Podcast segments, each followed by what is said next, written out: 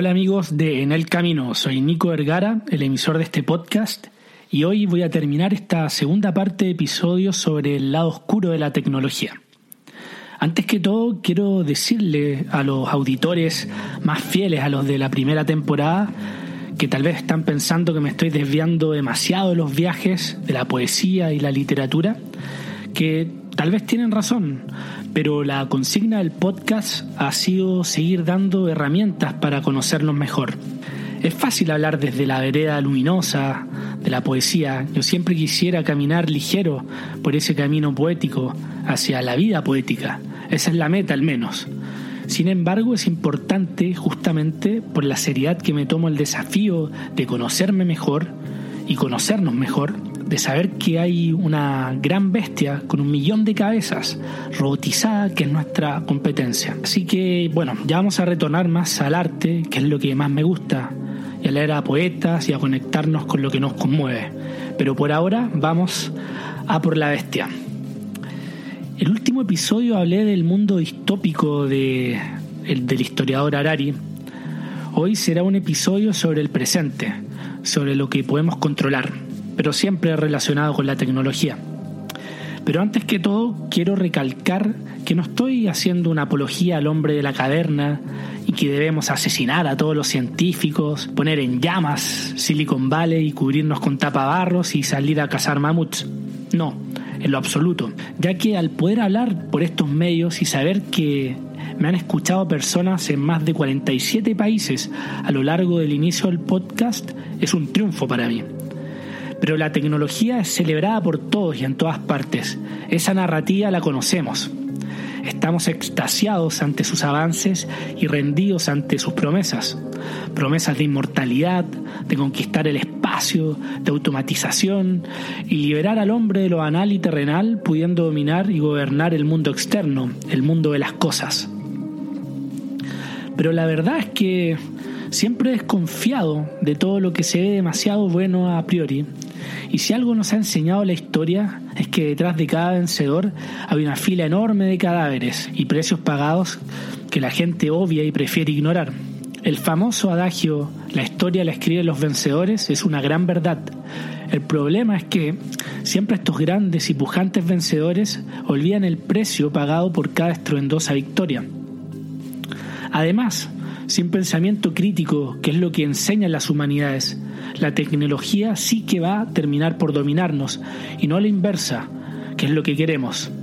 Es ese pensamiento crítico que pretendo agudizar sobre nuestros problemas como seres humanos en este episodio y en este podcast. Pero primero que todo, terminé el último episodio hablando mal de los videos de gatos, osos y perros en YouTube. Y pido perdón, me equivoqué. No fui preciso en mi discurso, en mi idea. Los videos de gatos metiéndose en cajas de zapatos, perros persiguiéndose la cola, u osos enternecedores rodando por la nieve, claramente que tienen valor. El valor es subjetivo después de todo. Y en un mundo menos manipulador no hay nada negativo en sumergirse en esas experiencias. ¡Ey! Está bien divertirse y ver esos videos. Yo claro que caigo en ello. Aunque tengo otro talón de Aquiles y debilidades que son videos de fútbol emotivos, tipo despedidas de jugadores o programas de cocina. Y no saben cómo los disfruto y me emocionan y me entretienen y le dan sentido a mi vida en un día malo. El problema es que por el modelo de negocio que tienen estas redes sociales, en que nosotros somos el producto y las empresas que lanzan sus anuncios son sus clientes, no estamos protegidos y su único interés es nuestra atención. Mientras más tiempos estamos delante de la pantalla, mejor. No importa si son teorías conspirativas, contenidos de sectas, iniciamos viendo gatitos y despedidas de fútbol, pero una vez que pinchamos un video, por ejemplo en YouTube, una especie de avatar nuestro se despierta en, este, en esta plataforma que es apoyada por las computadoras más sofisticadas y más grandes del mundo y el algoritmo inicia su tarea de cómo tenernos más tiempo en pantalla. Podemos iniciar viendo videos fitness para hacer ejercicios y el algoritmo dentro de su arsenal podrá sugerirte videos de niñas menores, o sea, contenido para pedófilos, solo por la relación entre estos dos perfiles. No, no estoy elucubrando, esto pasó y ha pasado. Lo ha revelado Guillaume Chaslot, un ingeniero francés que trabajó en Google, en YouTube específicamente, donde perfeccionaba la sugerencia de videos en YouTube. Bueno, el mismo Guillaume, al entender la inmoralidad de estas plataformas, fundó una empresa llamada Algo Transparency, una empresa que intenta informar a los ciudadanos de cómo funcionan estos algoritmos y la consecuencia que tienen ellos en nuestras vidas. Lo mismo ocurre con las teorías conspirativas. Resulta que hay un perfil de personas que no creen ni leen en los, medios tradicionales. No leen el diario, no ven las noticias en la televisión y no leen artículos en portales de periodismo verdadero. Esta tribu es grande, más grande de lo que pensamos. Son los anti-establishment, que ya ni siquiera le dan el beneficio de la duda a la prensa más tradicional. Todos mienten según ellos. He ahí un gran nicho. Después de todo, alguien tiene que informarlos, ¿o no? Después de todo, siempre la gente tiene sed de información. Las teorías conspirativas funcionan con mucha gente porque hay cierta parte de la población que prefieren simplificar la realidad y pensarse como especiales, los portadores de la verdad que nadie se atreve a creer. Ustedes, sí, ustedes son el rebaño. Yo no me compro que la vacuna COVID es para eliminar la pandemia. No se dan cuenta que justamente este escenario es lo que querían, ingenuos, ilusos vacunan para controlarnos. No, yo no jugaré este juego. Allá ustedes si quieren ser devorados por el sistema. Giles. Bueno, algo así, eso es lo que dicen. Lo que ese amigo no sabe es que él ya viene controlado antes, y antes que, bueno, tal vez nosotros. Repito, este perfil de los conspiradores no es menor, YouTube lo conoce sumamente bien y lo alimenta cada vez mejor. De hecho, la conspiración antivacuna viene de mucho antes del COVID-19. Hay ejemplos contra el autismo, por ejemplo. Hay videos de niñas de tipo 5 años felices, llenas de vida, jugando con sus pares y con su familia, aprendiendo a caminar riendo, luego dichosa, andando en bicicleta en una pradera, todo felicidad, con una música conmovedora que, que nos llega. Ese es el primer acto. Hasta que, ¡boom!, se vacuna. Y luego la misma niña mostrada como apática, antisocial, triste, autista, sin ninguna evidencia científica, te comunican que vacunarse da autismo, con música emotiva y una transformación terrible. Yo no soy padre y realmente soy un escéptico totalmente a este tipo de contenido. Es más, YouTube ni siquiera me lo sugiere porque sabe que no funciona conmigo pero puedo aproximarme a sentir la responsabilidad de ser padre y la sola posibilidad mísera e ínfima que pueda haber a que algo así pudiese ocurrirlo a tu hijo, gatilla una angustia y miedo difícil de soportar. Es ahí cuando entramos a la esfera irracional, Empezamos a dudar y ahí el algoritmo va a lanzar un cebo aún más potente, más decidor. Y si no funciona, tiene toda una batería de artículos o videos para hacernos dudar aún más. Hasta que, ¡boom!, caemos en el espiral, vemos un segundo, un tercero, un cuarto video y ya somos activistas de la antivacuna. Lo mismo sucede con videos de niñas adolescentes que buscan videos para hacer dietas y estar mejor físicamente. Y asimismo, en las sugerencias hay videos con contenido de bulimia y anorexia. A esa edad, los niños, los jóvenes son susceptibles e influenciables. Es terrible el peligro. También está el ejemplo de los White Helmets o los cascos blancos en Siria, que son una, organización de voluntarios en Siria que protegen y socorren civiles víctimas de la guerra civil en este país. Bueno, y en Rusia hace algunos años han iniciado videos complotistas diciendo que estos White Helmets no son más que terroristas disfrazados, criminalizándolos. Y termino con el ejemplo más clásico y ridículo que decía que Obama en realidad había nacido en Kenia, lo que lo inhabilitaba para ser presidente de los Estados Unidos. Por todos lados estamos invadidos, bombardeados por fake news. Ahora, ¿Cómo se frena esto sin caer en el autoritarismo de iniciar la casa de brujas de la libertad de expresión? No, no podemos retroceder y volver a callar voces. El siglo XX algo nos enseñó del autoritarismo. Más encima, silenciar voces no sirve. Uno, porque los hace más sexy, más misterioso y fuera de la tendencia. Eso sucedió, por ejemplo, cuando censuraron en Inglaterra las radios el disco God Save the Queen de los Sex Pistols y gracias a eso llegó al número uno en ventas. Y la segunda razón de por qué esto no funciona es que si Facebook, Twitter o YouTube bloquea estos contenidos, se crearán enseguida nuevos espacios en la web oscura o en otras plataformas para así poder publicarlos. Por eso hay que entender la diferencia entre el freedom of speech y el freedom of reach. Lo digo en inglés porque, bueno, así rima. En castellano vendría a ser eh, distinta la libertad de expresión a la libertad de alcance. Nadie está diciendo de callar voces, por muy disonantes y llenas de motivos e intereses desleales, pero ¿por qué amplificar contenido no verdadero, destructivo y nefasto, como todos los ejemplos recién mencionados? Ahí está el verdadero problema.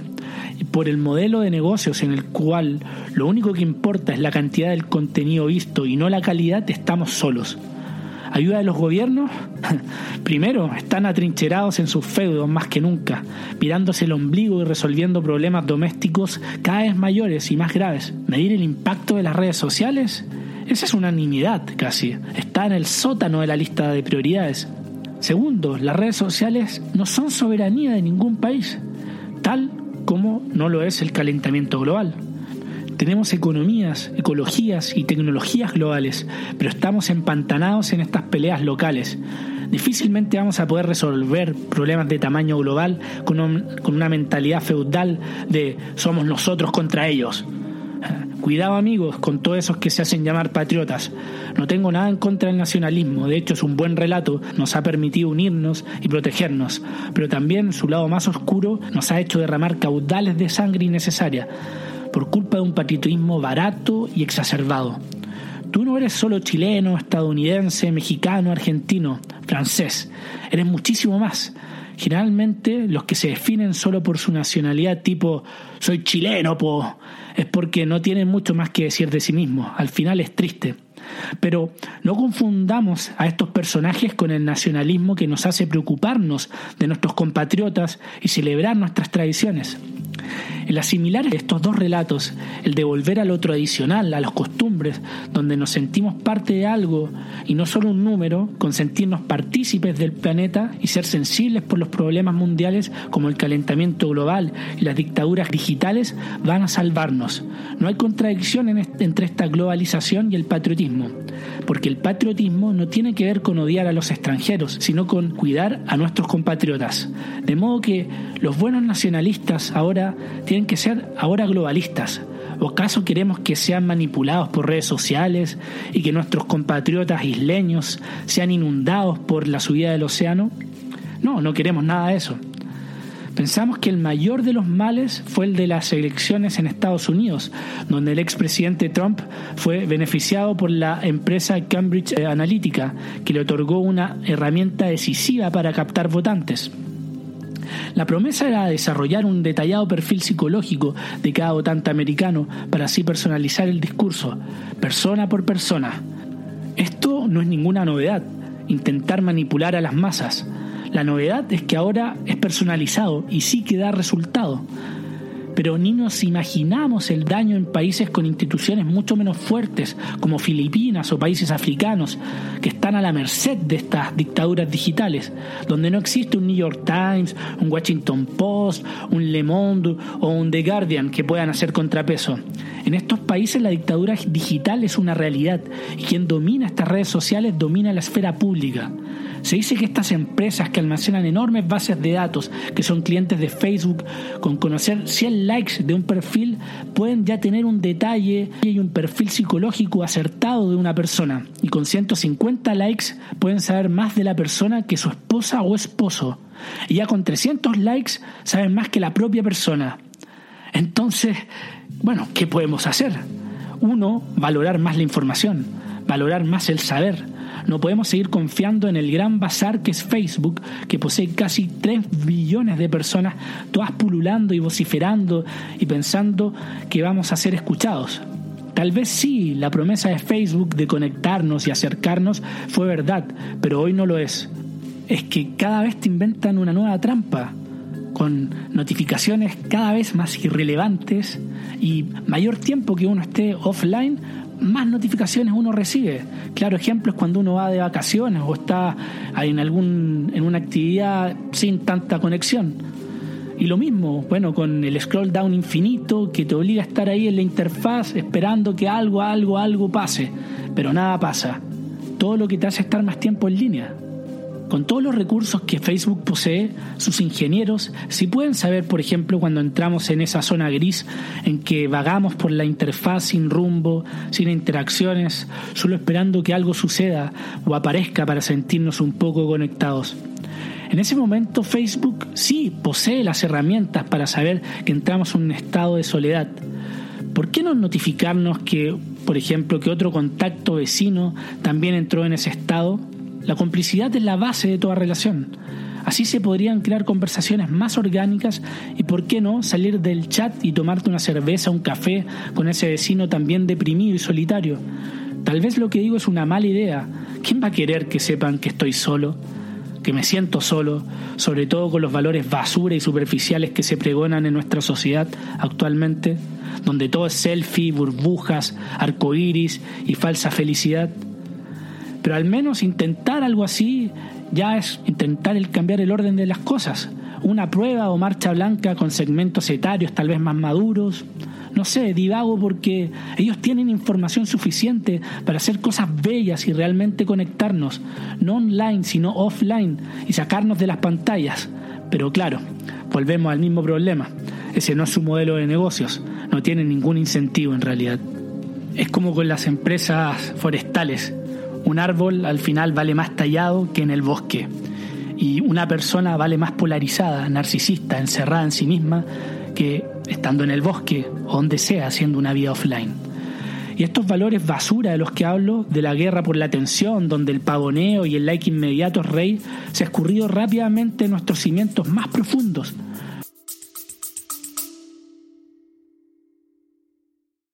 Hola, es Arelis Gracias por escucharme. Bienvenida a mi podcast Mentalidad de Girasol. Este podcast es un viaje, un viaje que te va a ayudar a ti y que me va a ayudar a mí.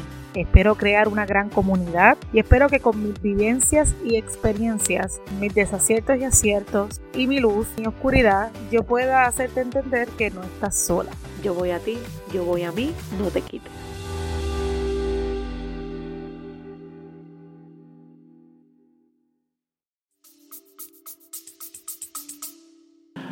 Solo que los algoritmos compiten por nuestra atención, sino que también nosotros lo hacemos por la atención de los demás. Escuchaba en otro podcast sobre este mismo tema que tras publicar una foto en Facebook o Instagram, uno puede saber luego de 30 segundos o un minuto si este post va a ser un hit o no. Y que actualmente, sobre todo la gente más joven, tiende a borrar estos posts que no, no llegan a ser hits de manera inmediata. 30 likes, qué vergüenza, qué perdedor. Esos son los valores basura de los que hablo. Por eso, no digo que este podcast sea la solución, pero sí este formato. Las pequeñas comunidades donde el contenido es rey y no el título sensacionalista o la polémica del momento. En mi caso propio, veo este podcast perfectamente y lógicamente, de hecho, debería volver a hablar de los viajes idílicos, de paisajes, como en la primera temporada sobre todo al ver que este tipo de contenido es más escuchado que lo que estoy haciendo ahora. Sin embargo, para mí esto es más importante, tiene más peso y no voy a hacerle caso a las estadísticas, porque aunque sean menos que los viajeros, yo busco intimidad y sentido de pertenencia. Eso es mil veces más importante que cualquier otra cosa. Psicológicamente tenemos necesidades, autonomía, intimidad, pertenencia y sentirnos buenos en algo. En estas redes sociales no oxigenamos ninguna de ellas. Debemos tener un cable a tierra. Para algunos es salir a caminar al parque cercano luego de una jornada de trabajo. Para otros es ir a jugar un partido de fútbol o practicar un deporte. Para otros es cocinar. Para otros llamar a un amigo, sacarse las armaduras y tener una conversación de verdad. Al final sentirse conectados a alguna cosa. En el capítulo Soledad, del segundo del podcast, hablaba de esto. Podemos sentir soledad estando rodeado de gente, que para mí es la soledad más devastadora, ya que no hay nada relevante ahí para nosotros. En cambio, podemos sentirnos totalmente acompañados con una sola persona o dos, incluso solos. La soledad más absoluta es el sentimiento de compartir nada con significado con otras personas. No tiene que ver con estar rodeado de gente. Y mientras más estamos guiados por motivos externos tipo likes, suscriptores, visitas, comentarios, cumplidos, más altas probabilidades tenemos de deprimirnos. Mi consejo es hacer caso omiso a todo el bazar de las redes sociales experimentar y buscar lo que es significativo. Hemos preferido cantidad a calidad. Es el momento de cambiar ese paradigma. Otro consejo es construir un escenario o un marco importante en nuestra vida. Hubo un experimento en los años 80 para luchar contra la adicción a las drogas en que se utilizaron ratas. Una rata encerrada específicamente en una, en una jaula, en una celda. Esta recibía dos vasijas con agua, una con agua pura y otra con agua mezclada con heroína. La rata elegía siempre la vasija con agua eh, con drogas y al cabo de algunos días tuvo una sobredosis y murió. ¡Ajá! dijeron los científicos. Las drogas sí son algo intrínseco a animales y mamíferos como nosotros. La adicción no es algo que podamos controlar. Pero salió otro científico con un contraargumento. Ok, vamos a darle a elegir a otra misma rata de la misma especie las mismas dos vasijas con agua pura y con heroína pero vamos a cambiar absolutamente todo el marco de ella. Vamos a hacer un parque de diversiones para ratas. Vamos a darle más espacio, le vamos a eh, poner queso, cintas para que puedan correr, de vez en cuando meter otras ratas masculinas o femeninas para interactuar, divertirse, jugar y tener relaciones sexuales. En resumen, el cielo ratuno, el paraíso. El resultado, sí, de vez en cuando, aunque muy rara vez, esta rata bebía del agua con heroína, iba al parque ratuno a hacer payasadas y reírse, pero casi siempre optaba por el agua pura. Esta rata feliz no tuvo el mismo destino que su predecesora y no cayó en sobredosis. Al final, todo depende de nuestro entorno, del valor y el significado que podemos crear alrededor de nosotros. Ciertamente no necesitamos los mil, los 500, los 800 amigos de Facebook, pero sí un puñado con los que nos sintamos en sintonía fraterna, podamos divertirnos y al mismo tiempo compartir lo que nos importa. ¿Y por qué hablo de ratas en un episodio de la moral de la tecnología? Porque el opuesto a la adicción no es la sobriedad. No, amigos míos, es la conexión. Es por eso también que leemos los comentarios de personas desconocidas en, los videos de YouTube que nos emocionan, que son significativos para nosotros. Y cuando encontramos un mensaje, un comentario importante, hermoso, que nos llega, es como si el cielo se abriera y como si las galaxias se alinearan y sentimos como si nos salieran alas para poder salir volando a encontrar a ese o esa desconocida y abrazarlo o abrazarla y darle un beso y decirle gracias. Y esa rata al sentirse conectada, tal vez de vez en cuando se drogaba para ir al parque con otras ratas y reírse de estupideces, pero nunca para evadirse completamente y dejarse dominar, hasta perder completamente el sentido y terminar con una sobredosis. Debemos crear un marco con significado para nosotros, inventarnos un relato que le dé peso a nuestra vida y en ese relato lo que hagamos debe ser importante para nosotros. Nuestro papel debe tener significado. Ah, pero no me pagan por hacer diseños de caricaturas. Ah, pero no me pagan por tocar la guitarra. Ah, pero no me pagan. No importa el relato subjetivo, si para ti tiene valor es suficiente. Ahora si te pagaran y pudieras hacer una profesión de una pasión, tanto mejor. Pero eso toma tiempo y sacrificio, eso es otro tema. Cito nuevamente a Nietzsche. Si tenemos un porqué, podemos soportar casi cualquier cómo. Y ese porqué no tenemos que salir a buscarlos en las redes sociales. Si no, Resulta lo que está pasando. Somos rápidamente captados y cazados por el algoritmo. Tal vez me digas, va, eso nunca me ha pasado, no, yo no pierdo el tiempo en YouTube, ni en Facebook, ni en ninguna red social. Ok, eso es por ahora, pero mañana o pasado el algoritmo, que siempre está mejorando y perfeccionándose, podría aprender cómo captar tu debilidad y atraparte. No seamos soberbios. Alguien me decía sobre el episodio anterior, no estaba nada de acuerdo que el problema en realidad es el materialismo, ese es el verdadero problema. Y claro, es verdad, tiene razón, pero ese es un problema que tenemos hace cientos de años. Pero, ¿qué va a pasar cuando la automatización llegue y seamos reemplazados por un algoritmo que te conozca mejor que a ti mismo? ¿Cuál va a ser tu valor productivo en la sociedad en ese momento? Esos sí son problemas nuevos. Al final, este es mi mayor mensaje, el prepararnos y no subestimar este problema ser más humilde. Mañana puede ser tú.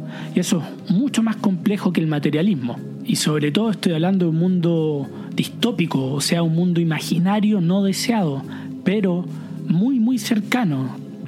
La tecnología y las redes sociales intrínsecamente son una gran invención. Y claro que hay contenido basura con todo tipo de gente intentando ganar tu atención. Yo mismo lamentablemente lo hago. Debo estar haciendo promoción y spam en Instagram algunas veces, eh, también en Facebook, para ojalá captar nuevos seguidores. Estamos en esto. Les pido, por favor, si hacen boca a boca y hablan del podcast, me ayudan muchísimo y me evitan entrar a sentirme como un charlatán a gritar al gran bazar.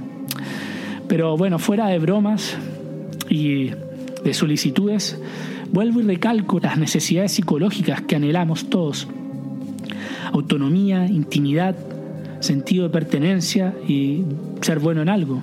Si podemos cubrir aunque sea alguna de estas necesidades y sobre todo determinar en qué queremos ser buenos, podemos hacer que las redes sociales sí sean una herramienta y sí nos jueguen a favor.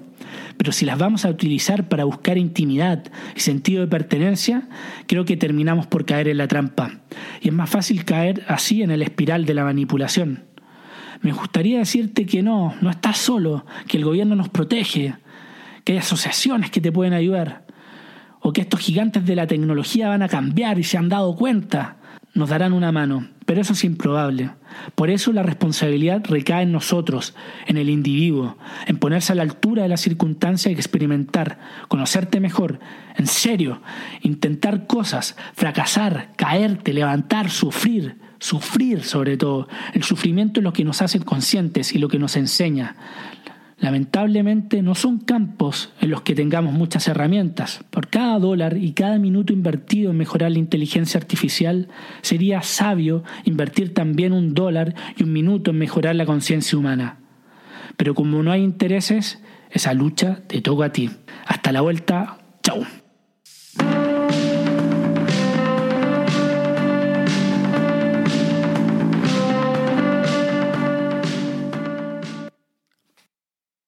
Gracias por haber llegado hasta acá. Si valoras el programa y no quieres perderte ningún episodio, puedes seguirlo en Spotify y dejar una reseña, que me ayuda un montón para ser encontrado más fácil en el motor de búsqueda. Para donaciones, contacto y más contenido, pueden entrar al sitio en enelcaminopodcast.com y seguir las redes sociales de En el Camino Podcast en Instagram y Facebook, además de Nico Vergara y en Twitter. Gracias por aventurarte en el camino.